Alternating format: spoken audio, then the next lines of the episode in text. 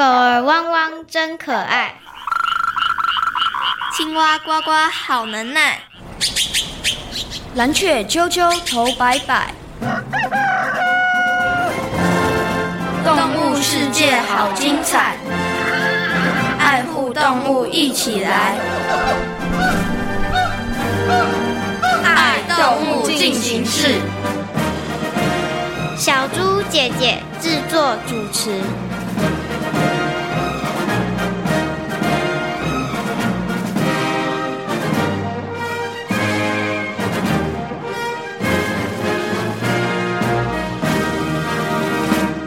真没想到你会邀请我们，你们可是大家很常见的鱼类呢。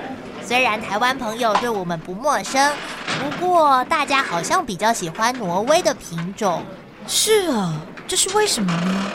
这好，节目倒数开始，三、二、一。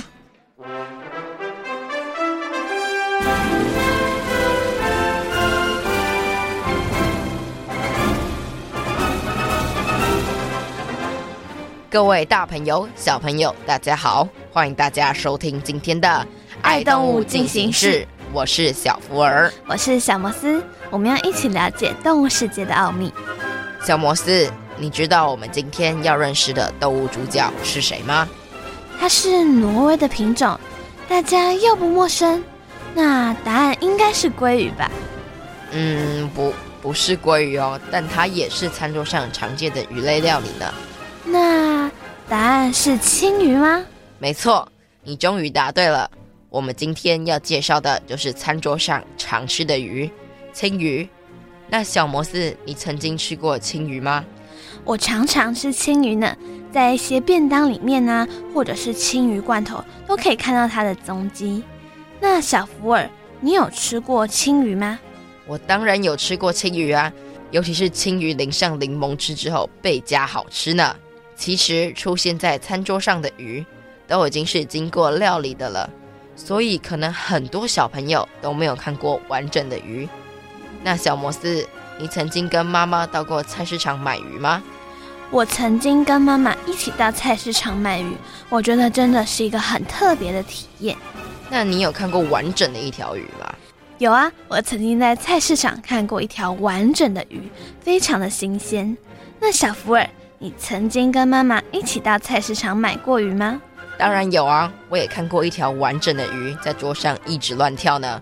也曾经看过老板直接举刀杀了鱼的那一瞬间，真的让人感觉很毛骨悚然呢。那小夫人，我问你一个问题：既然你跟妈妈到过菜市场买鱼，那你觉得跟家人一起上菜市场买鱼货这一点重不重要啊？我觉得，如果你是抱着要去认识更多不同鱼类的心情的话，那应该蛮重要的吧？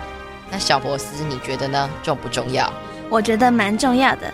因为在菜市场可以看到很多新鲜的鱼类，也可以知道原来完整的一条鱼是长什么样。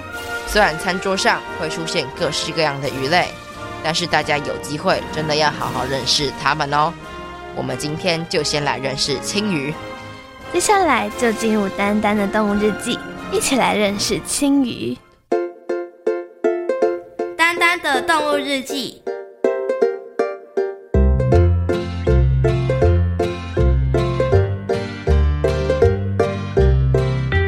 总是喜欢在聚会的时候翩翩起舞的蝴蝶与小花，今天却表现的不太一样。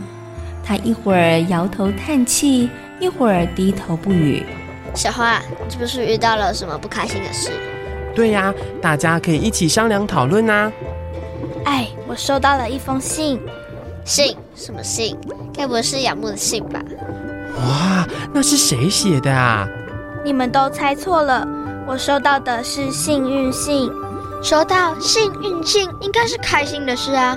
你怎么看起来有点闷闷不乐的？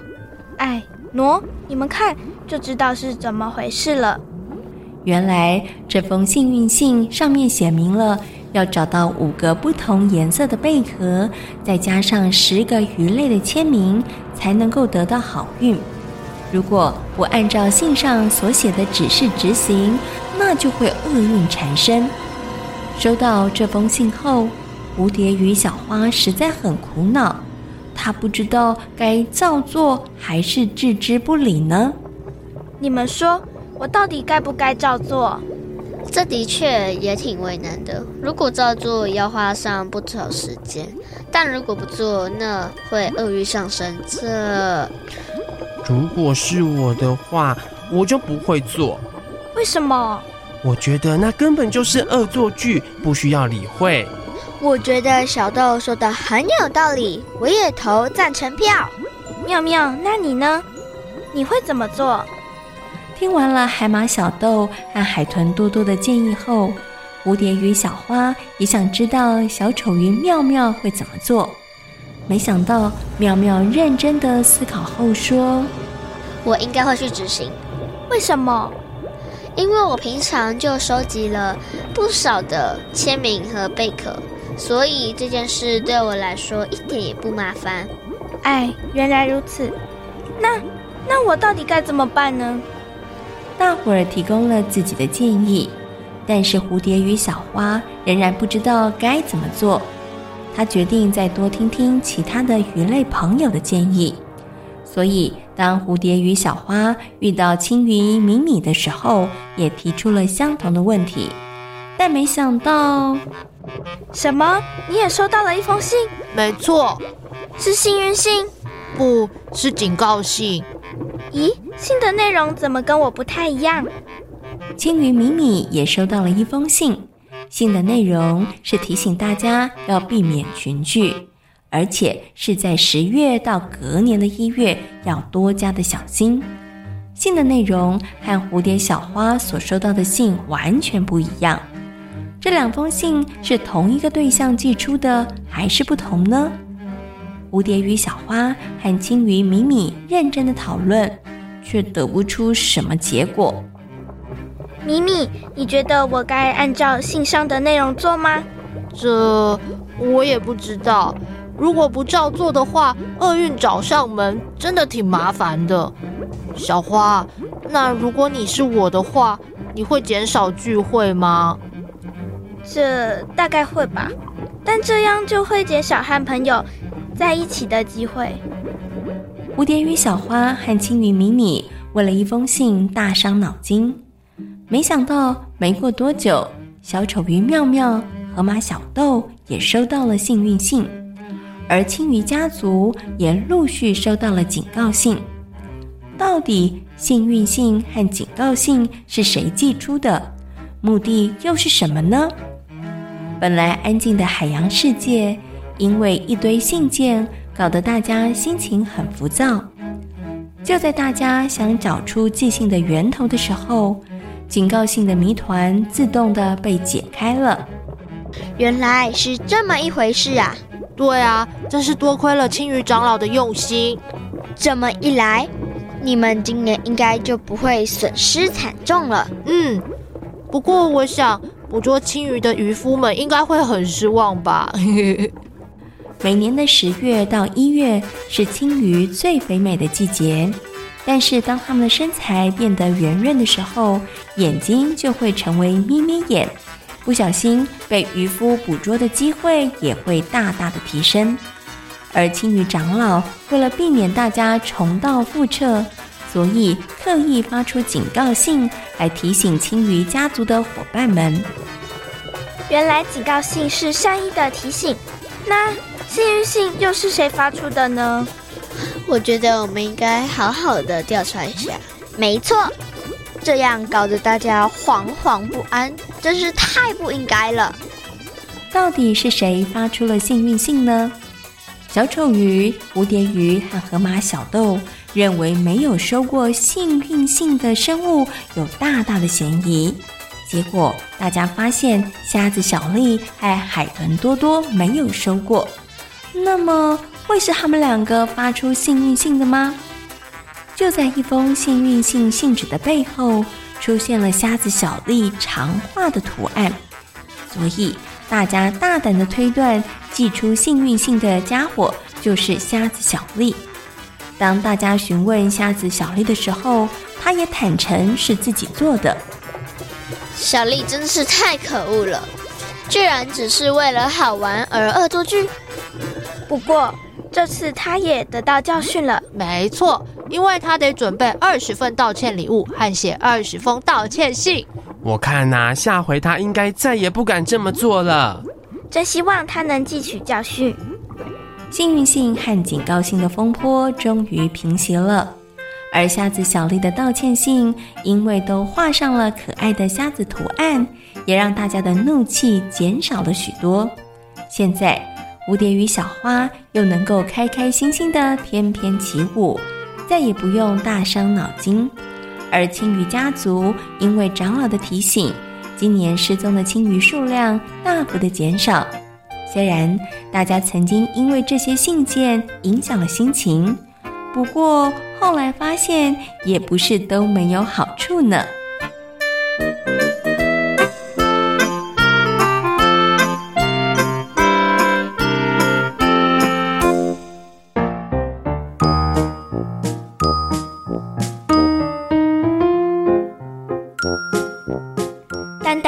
笑，爱旅行，爱交朋友。蓝天、碧海和绿地，处处都有丹丹的好朋友。今天是谁来报道？是秋天特别肥美的青鱼。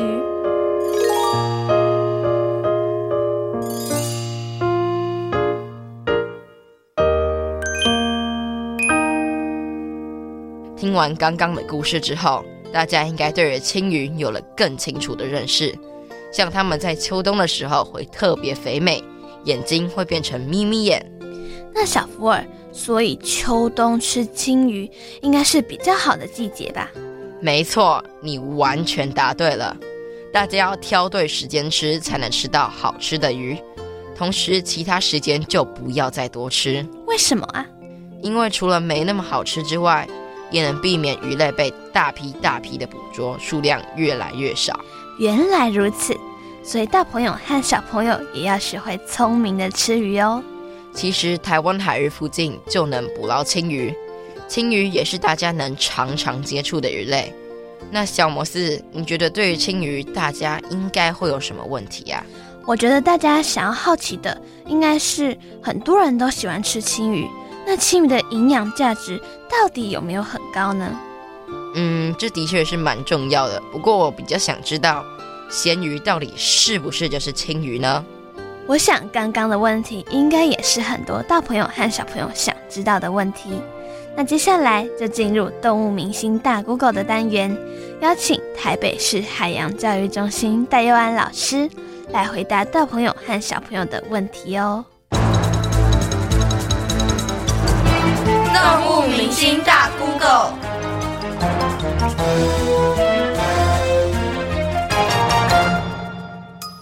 台湾海域附近的青鱼是哪些类型？和其他的青鱼有何不同？各位大朋友、小朋友，大家好，我是戴湾老师，我来帮大家解惑一下。好，台湾附近有很多青鱼吗？有啊，台湾青鱼其实很多哦。那台湾附近青鱼最多的是两种，一种是花腹青，好，肚子有花纹的；一种是白腹青，肚子比较白。那至于大家比较常看到的青鱼，就是基本上是第一种花腹青比较多啦。那哪一种比较好吃？其实如果油脂够多，都好吃，好不好？嗯。为什么秋冬季可以捕获的青鱼数量比较多？其实青鱼哈，它们的食性是这样子。如果你有看过青鱼的话，你会发现青鱼的嘴巴是可以打开的。因为它游泳很快，它有点像是尾鱼的样子，游泳非常快速哦。它喜欢在表面吃一些比较小型的生物，例如说布拉鱼，例如说一些呃小螃蟹、小虾，甚至浮游的生物等等。它的食性是这样子哈。那为什么冬天大家比较觉得哎青鱼要抓比较多或比较怎么样？原因是因为冬天有黑潮经过，然后营养源比较多，那他们就会在这个时候去大量进来台湾的海域来捕抓。吃这些食物哈，那其实吃青鱼是一年四季都有吗？对，都有。那为什么冬天要捕抓最多？因为它油脂最丰富，最好吃。如果你平常夏天啊、春天去捕抓青鱼的话，抓不抓得到？抓得到，但是青鱼的肉会非常干，好，没有什么味道哈，就很像在吃那个柴鱼皮的感觉。但如果你冬天吃，它油脂非常丰富，光是用简单的煎，哇，口水都要流下来了。肉质又很细嫩，而且营养又很丰富。所以这时候大家会在冬天去捕抓青鱼。请问渔夫是用什么方式捕捉青鱼？其实捕捉青鱼有方式有非常多种啊，有破坏性比较大，比如说围网啦等等的，哈，比较少的当然是什么一绳钓啊，或是一支钓等等的。那近几年也有比较流行，就是呃坐船在海上哈，付个门票就可以自己在那边钓鱼。老师也曾经去海边钓过青鱼哈，我一个晚上大概可以钓一百多条，你就知道这个青鱼量其实你愿如果进来是一。一整群一起进来，而且他们不断的吃食，甚至一个钓竿下去，你三钩就钓三只，八钩就钓八只，所以其实量是非常多的。那刚有提到一个问题啊，哎，捕捉它有分破坏性渔法，还有比较安全的，比较对海洋比较不会危害的嘛？对。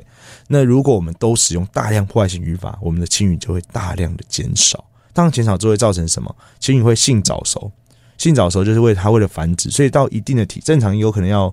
到一定体型才会繁殖，它会在比较小的时候就开始繁殖，所以造成它的个体的肉量、油脂量都会减少，因为它为了繁殖，它会快速的性早熟。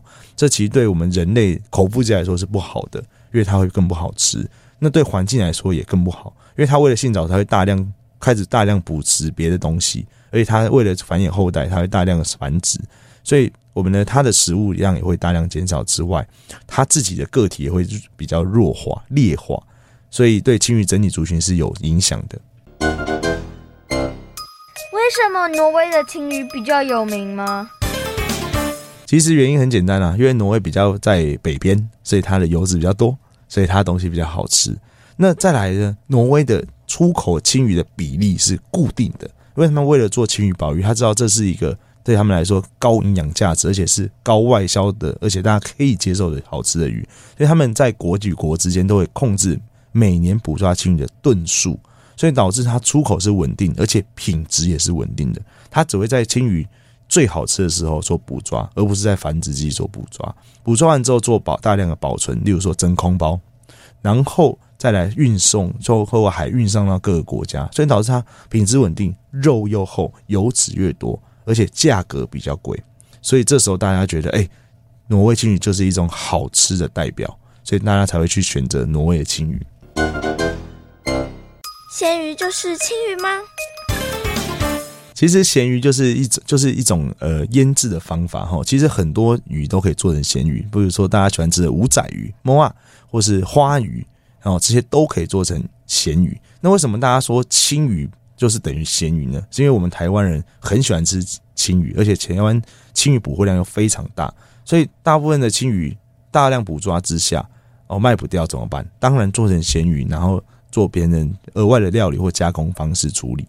那其实这又牵扯到一个问题：如果青鱼大量做成咸鱼，代表它价值很低、很便宜，那我们是不是应该在特定的时间捕抓特定数量的青鱼就好？这样子价格是不是会比较高，而且是好吃的？而不会浪费掉一堆青鱼拿去做鱼饲料，或者做钓鱼用的工具，或是做成咸鱼呢？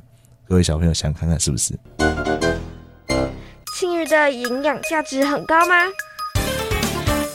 青鱼营养价值很高，而且它很好吃。哦，它有维生素 B 啊，有含铁质啊，DHA 啊，EPA，太复杂了啊。简单来说，它营养价值跟尾鱼差不多，但是它又比尾鱼便宜又好抓。各位小朋友，刚刚我们是不是讲过海鲜指南？绿色海鲜就是可以尽量吃海鲜，黄色海鲜是少吃的海鲜，红色海鲜是绝对不要吃的。像大家喜欢吃的尾鱼哦，什么尾鱼罐头里面的尾鱼，它是其实黄色海鲜，因为它是大型鱼类哦，我们捕捉它要它成长到这么大不容易，那我们吃它就等于就是对海洋的一种消耗。那但是台湾的青鱼呢是绿色海鲜，它其实可以尽量吃的哈，但是。可以尽量吃的原因是因为它捕抓时量量大，但是它不代表它的物种没有下降或变小，其他都是有变小跟下降的趋势。所以老师希望大家就是在选择青鱼的时候，要在特定的季节，比如说冬季、秋季的时候再吃，而不要在春季它产卵的时候选择吃这个青鱼。那还有哦，挪威的青鱼是黄色海鲜哦，因为它的碳足迹比较长。我们要花非常多的力量从国外运到台湾，所以在国外的青鱼是黄色海鲜，台湾的才是绿色海鲜。经由动物明星大 Google 的单元，相信大朋友小朋友对于青鱼应该有了更多的认识和了解。青鱼的营养价值很高，大朋友和小朋友应该要多多食用哦。不过，小福尔，全球暖化导致海洋环境变迁，难道青鱼没有变化吗？当然有啊，在长期捕捞青鱼的压力下，青鱼的产量变少，连体型也变小。听起来这个问题还蛮严重的，那有什么解决的办法吗？就是因为这个问题，所以政府和渔民达成协议，在青鱼产卵和配合休渔的时间。两个时间里禁止在某些特定的区域捕获青鱼。我觉得这个政策还蛮好的，但是我觉得政策要大家互相的配合，不然这样也没有太大的效益。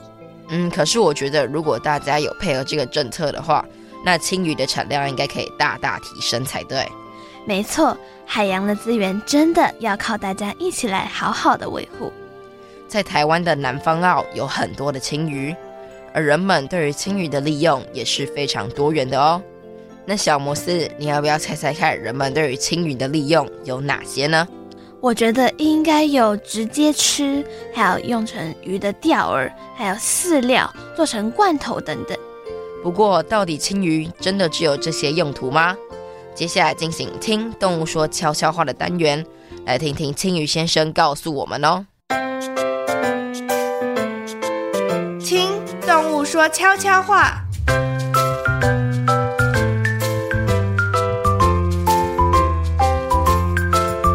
各位大朋友、小朋友，大家好，我是常在南方澳出没的青鱼。没错，我也就是大家常说的咸鱼。其实盐渍是保存青鱼的方式。为什么会这么做呢？这是因为啊。青鱼是一种腐败很快的鱼，所以青鱼常会被做成咸鱼或是罐头。哎，可别小看一条青鱼哦，我们的营养价值很高呢。提到了吃，我想到了一个很感人的故事。有一群孩子因为青鱼料理而改变了他们生命故事。我记得故事是这样的。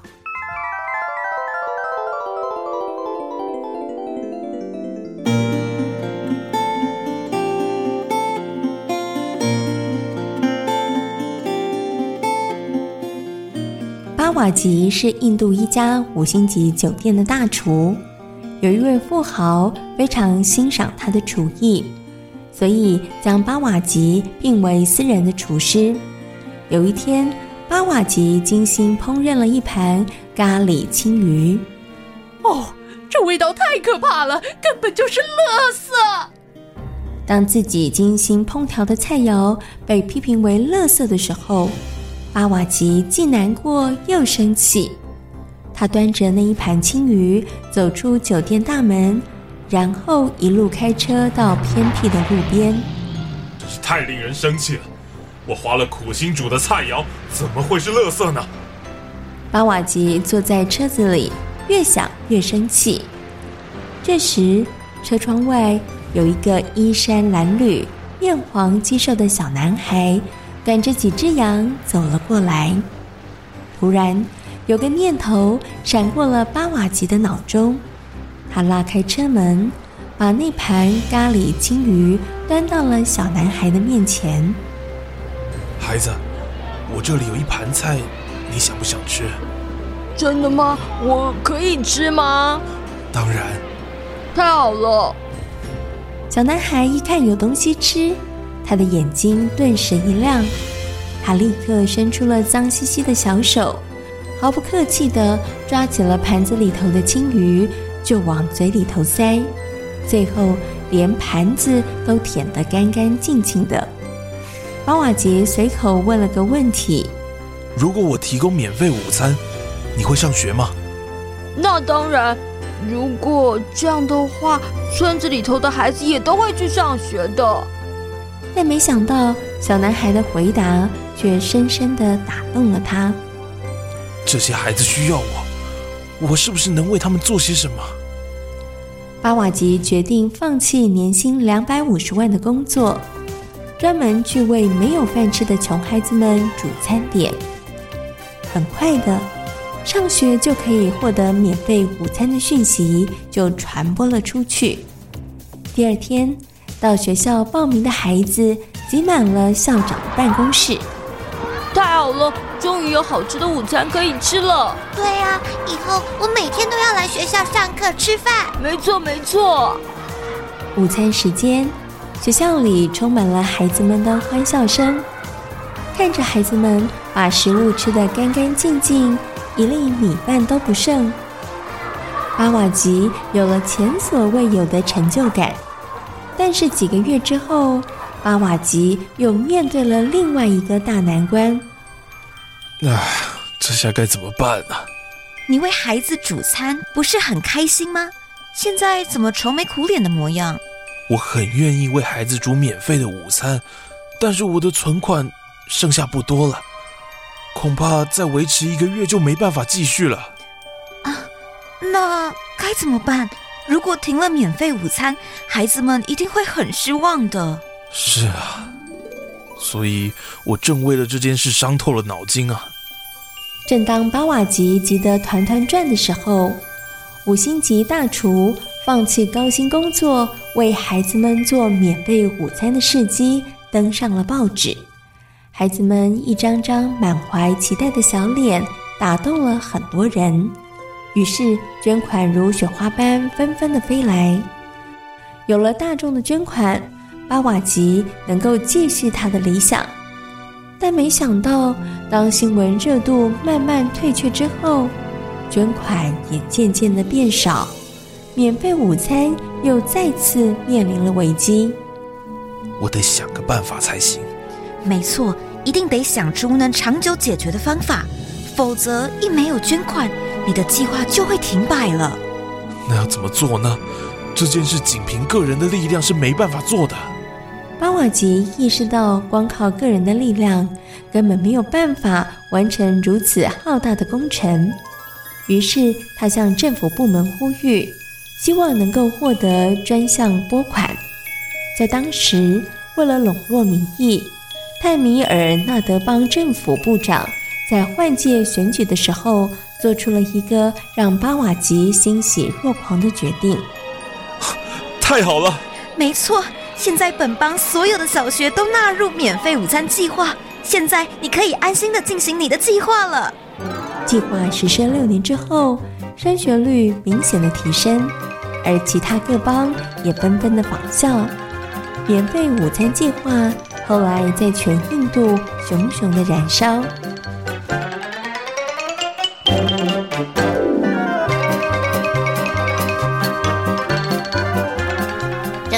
是很感人吧？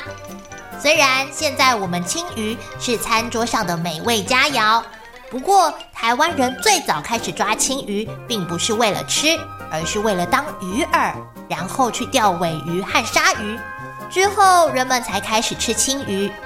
捕捞到的大型青鱼会送进急速冷冻库，或用盐腌制；中型鱼则会做成罐头，小型鱼会做成钓饵。鲜度不足的鱼肉则会做成饲料，唉，人们可是把我们青鱼用得淋漓尽致啊！虽然我们的用途不少，但还是要请大家在对的季节适量的食用，否则等我们的数量大幅减少，那大家可就后悔莫及喽。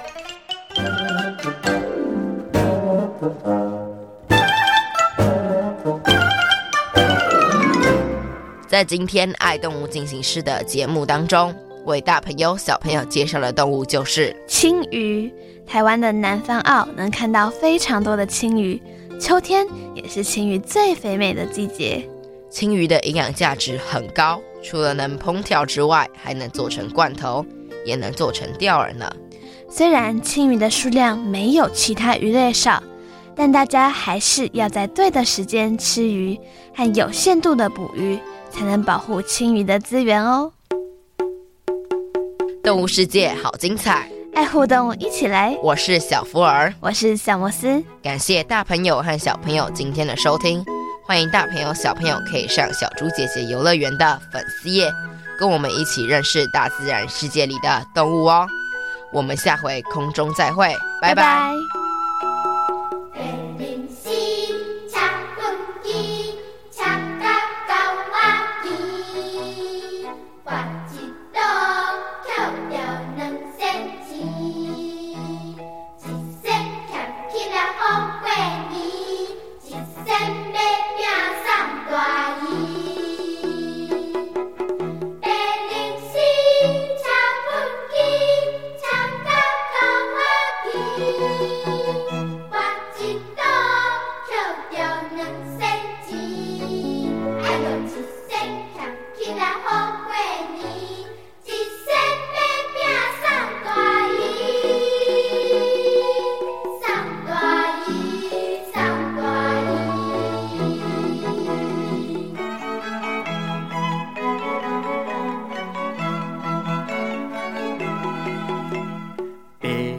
是啊，食饭机，食甲狗仔机，搬一刀捡着两仙钱，一仙俭起来好过年，一仙买饼送大姨。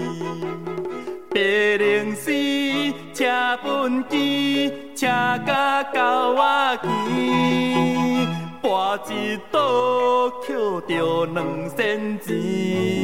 哎呦，一仙俭起来好过年，一仙买饼送大姨。送大姨，送大姨。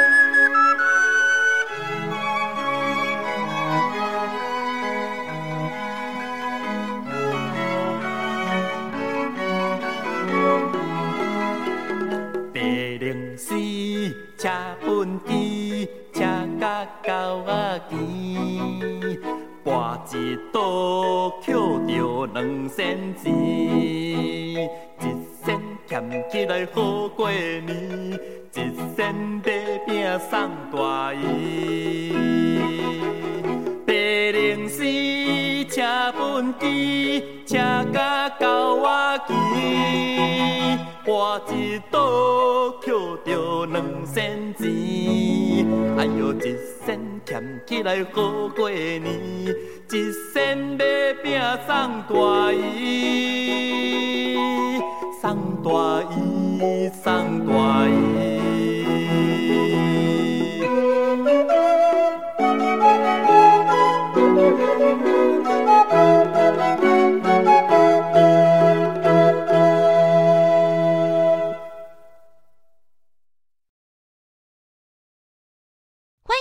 给予我们五星好评，想收听更多节目，请到教育电台官网或 Channel Plus 频道收听哦。